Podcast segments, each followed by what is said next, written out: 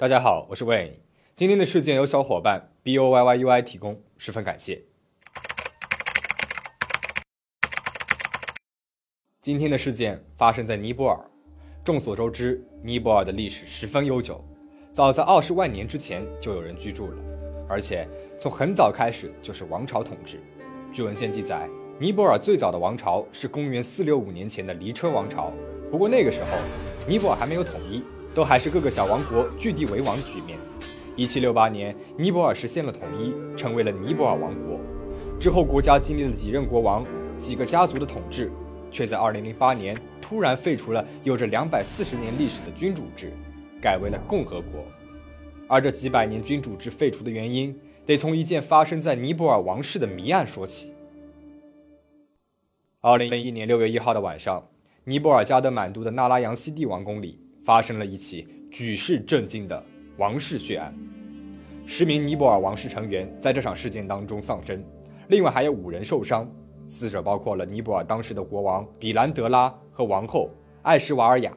事后官方出来解释说，这些都是二十九岁的王储迪潘德拉干的，因为他不满父母为自己安排的婚事，于是就射杀了这些王室成员。之后呢，王储也饮弹自尽了。但是民众对这个官方的解释并不买账，甚至后续反应越来越大，直接是推翻了尼泊尔的君主制度。到底发生了什么？今天我们就来讲一讲这桩发生了二十年，至今仍然是扑朔迷离的事件。由于这个事件当中的人物名字都比较长，我会用他们的头衔称谓来代替他们。王储有一位相恋十余年的女友，名字叫德夫雅尼。女友是王储在英国求学的时候相识的，德夫雅尼聪明漂亮，而且很有主见，王储对她用情极深，而且俩人呢也算是门当户对。德夫雅尼的母亲是印度的一个土邦王的女儿，父亲呢则是尼泊尔的拉纳家族。这个拉纳家族可以说是尼泊尔除了王室以外最显赫的家族了，而且德夫雅尼的父亲还毕业于牛津大学，曾经还被国王任命为外交财政大臣，所以这样的一对恋情。按照道理来说是不会遭受到什么阻拦的，哪里知道王后，也就是王储的母亲，她极力反对自己的儿子和德夫雅尼谈恋爱，那是为什么呢？前面我们说过，德夫雅尼的父亲来自尼泊尔显赫的拉纳家族，而王后也是来自拉纳家族的，但是他们分别属于拉纳家族中对立的两个分支，王后不希望属于对立家族的德夫雅尼成为自己的儿媳。更加不希望她成为未来的尼泊尔王后，而且德夫雅尼的母亲是印度的贵族，舅舅是当时印度主要反对党的领导人之一，姨妈呢曾经是印度人民党政府的内阁部长。长期以来，尼泊尔与印度之间冲突不断，尼泊尔国内反印情绪非常严重，所以德夫雅尼的印度血统也成为了他同王储结合的阻碍。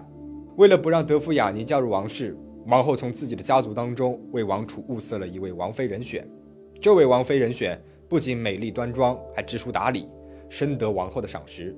但是王储对德芙雅尼情根深重，别的姑娘完全入不了他的眼。王后对此非常不满。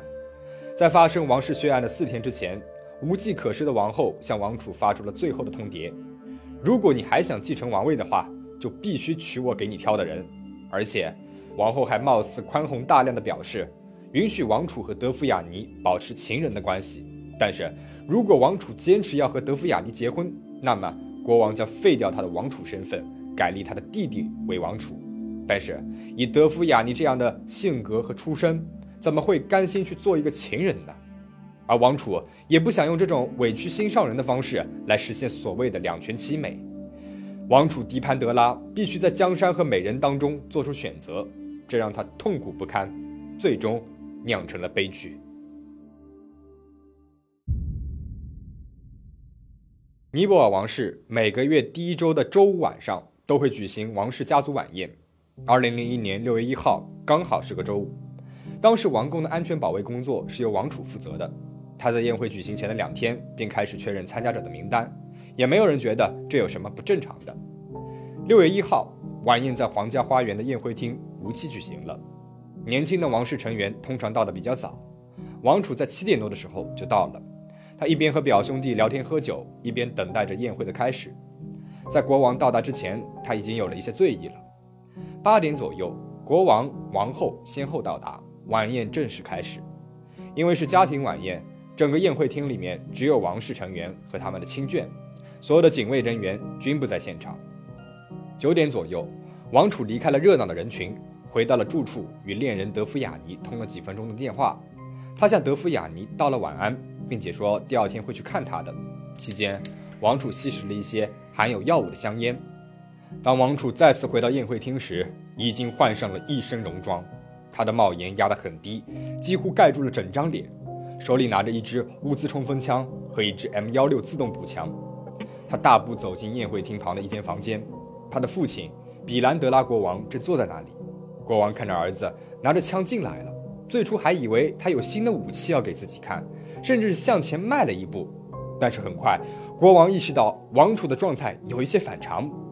国王抬起手对儿子说：“我可以忍容你的伤害，但是你要是再往前一步，我可就帮不了你了。”国王神情严肃地看着王储，但是王储最终还是迎着父亲的目光举枪射击。国王被击中了颈部和腹部，向右侧倒了下去。所有的人都震惊了，各种尖叫声、逃跑声乱成一团。紧接着，王储又走出了房间，向宴会厅里面向其他的人扫射，一个又一个的王室成员中了弹。血流满地。由于事件发生的太突然了，人们根本就来不及反应。在整个过程当中，王储没有说一个字儿，他的脸上也没有任何的表情，只是在那里漫无目的的扫射。扫射终于是告了一段落了，王储转身向花园走去，可能是想去劝阻他。他的母亲和弟弟，也就是王后和二王子追了出去，结果几声枪响过后，俩人都倒在了王储的枪下。之后不久。王储重新回到了宴会厅，这个时候，他的姨母和妹妹正在中了弹的国王身边抽泣着。王储二话不说就朝着姨母和妹妹开枪射击，还在国王身上补了几枪。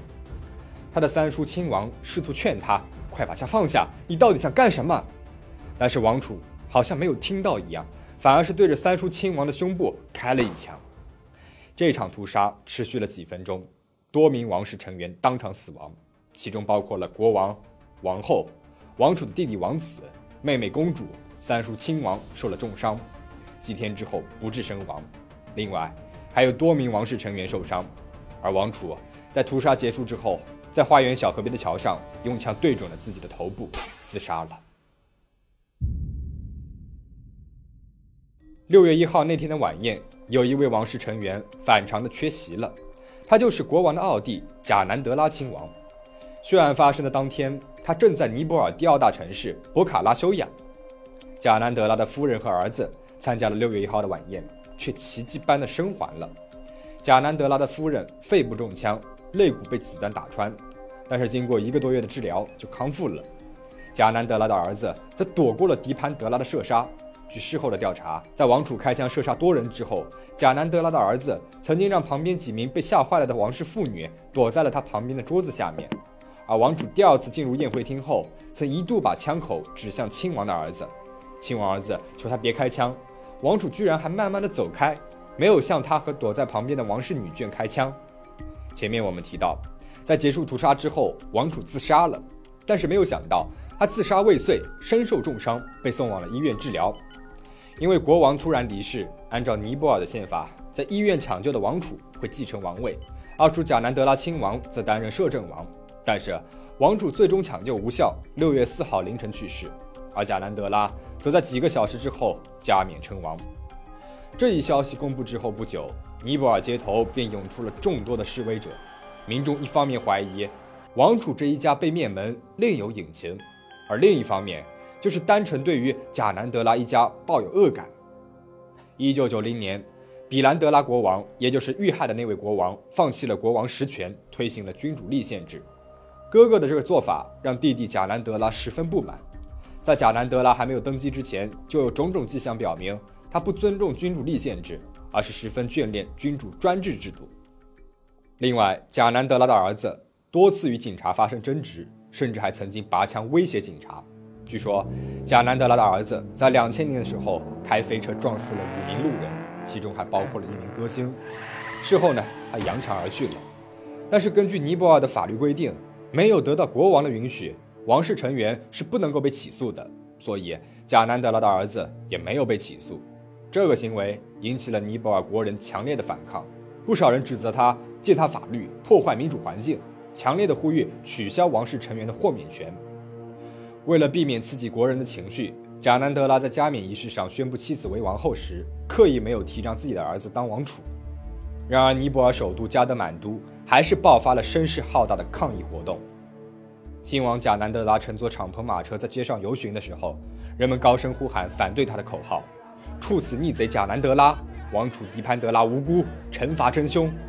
警察挥舞着警棍冲向了投掷石块的抗议者，向人群发射了催泪弹。为了平息骚乱，加德满都实施了宵禁。王储迪潘德拉的国葬在六月四号当晚举行，因为宵禁的原因，民众不被允许参加告别仪式。尽管如此，成千上万的人反抗宵禁，包围了医院，阻止王储的遗体被焚毁，要求重新验尸。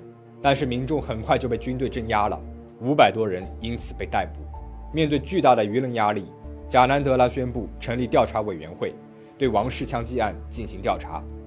委员会对案发现场进行了调查，并且逐一询问了聚会当中幸存下来的王室成员以及招待、警卫、医生等相关人员。六月中旬，尼泊尔政府对外公布了调查报告。调查委员会成员之一的尼泊尔议会议长拉纳巴特。在新闻发布会上，对这一事件盖棺定论：喝醉酒的王储胡乱开枪，杀死了王室成员。但还是有很多人拒绝相信是王储制造了血案，而整个事件当中的种种不合理，也确实为阴谋论制造了土壤。比如，为什么偏偏贾南德拉一家幸免于难呢？王储他真的是自杀的吗？有人甚至怀疑，当天晚上真的是王储开枪杀死了王室成员吗？一个广为流传的说法是，贾南德拉策划了王室血案，并且嫁祸给了王储。首先，贾南德拉是这一事件的绝对获益者。国王一系在枪击事件当中惨遭灭门，无一生还；三弟亲王也伤重不治，贾南德拉因此得以毫无阻碍地继承了王位。其次，贾南德拉一家奇迹般的全部从枪击案件当中生还，贾南德拉本人没有出席王室聚会。贾南德拉的夫人中了一枪，但是一个月之后就痊愈了。最离奇的就是贾南德拉的儿子了，在迪潘德拉的父亲、母亲、叔叔、亲弟弟、亲妹妹都没有能够阻止他的情况之下，贾南德拉的儿子居然在王储的枪下保护了几位王室成员，这就很奇怪了。在此，贾南德拉把枪击案归因于枪支走火的说法，也引起了尼泊尔民众的普遍质疑。王储在医院抢救的时候。担任摄政王的贾南德拉宣布称，血案是由于枪支走火造成的，这引发了一片怀疑之声。枪支走火怎么可能造成九个人当场死亡呢？这样的伤亡程度只可能是有目的的扫射造成的。虽然后来贾南德拉表示是由于宪法的限制导致不能归责于当时已经继承王位的王储，但是尼泊尔的民众已经完全的不信任贾南德拉了。另外，枪击案调查过程当中，很多关键性的证据的瑕疵，也让尼泊尔民众对调查结果持怀疑态度。血案发生之后，所有死者的尸体都被匆匆火化，政府的调查报告甚至没有公布王储的枪伤位置。有一种说法是，王储中弹的位置其实并不是头部，而是背后。那么，王储就绝对不可能是自杀身亡了。目击证人的证词也有很多矛盾之处。在关键细节上面出入非常之大，而且他们都是在新王贾南德拉登位之后才陆续出面的。很多人认为这些目击者都是受指使或者是胁迫而做了这些伪证。除了贾南德拉谋权篡位的猜测外，还有一个很耸人听闻的说法是，国王的亲中立场导致了某大国的不满，尼泊尔王室血案与该大国的间谍机构脱不开关系，甚至。王储的恋人德夫雅尼都是为王储精心设置的一个甜蜜诱饵。王室血案的影响深远，尼泊尔君主制一直未能从血案当中恢复过来，因为很多民众相信王室血案的真凶就是贾南德拉。贾南德拉继位之后，尼泊尔王室声望大不如从前，在持续的内战当中，尼泊尔共产党的武装势力渐渐的获得了民众的支持。二零零二年到二零零五年之间，贾南德拉两次破坏了君主立宪制，亲自接管政权，引发了大规模的街头抗议活动。政府被解散之后，由于对国王的专政不满，尼泊尔主要政党结成了反王室的七党联盟，要求国王恢复民主政治。随后又与尼泊尔共产党结成了反国王联盟。二零零六年四月，尼泊尔全国爆发了大规模的示威活动，十万余人突破了防暴军警戒线。逼近了位于首都加德满都中心的王宫，加南德拉被迫妥协，宣布放弃了王室绝对权力，恢复议会。二零零八年五月二十八号，尼泊尔制宪会议宣布废除君主制，将国体改为了联邦民主共和国。加南德拉成为了沙阿王朝末代君主，而沙阿王朝这个尼泊尔历史上最后的一个君主制王朝就此消亡了。